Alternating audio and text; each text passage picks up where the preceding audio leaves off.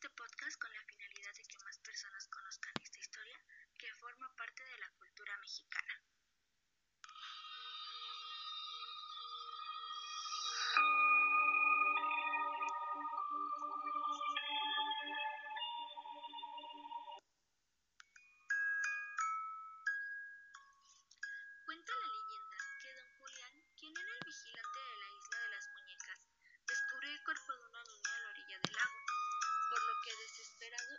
todo lo posible para salvarle la vida.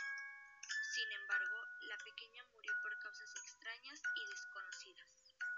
Tras lo sucedido, el señor vigilante se sentía atormentado y aseguraba que el espíritu de la niña había poseído a una de las muñecas. Así don Julián, para protegerse, comenzó a colgar muñecas de todo tipo y tamaño alrededor de la laguna situada en Xochimilco. Al paso del tiempo, el hombre aseguraba que todas las muñecas estaban poseídas por espíritus infantiles.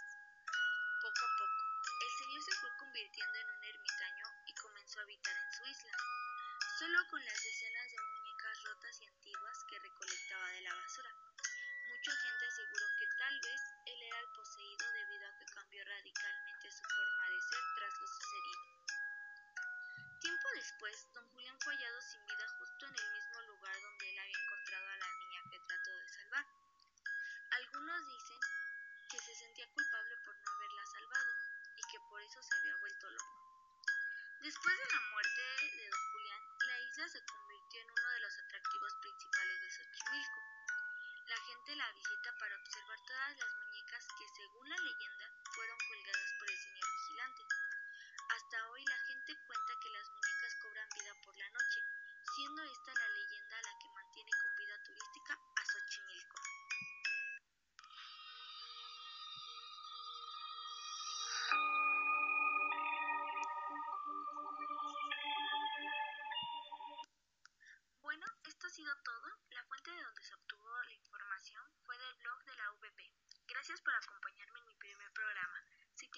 las leyendas, no olvides acompañarme en un segundo episodio. Mi nombre es Miriam Vanessa Nolasco Cruz y esta fue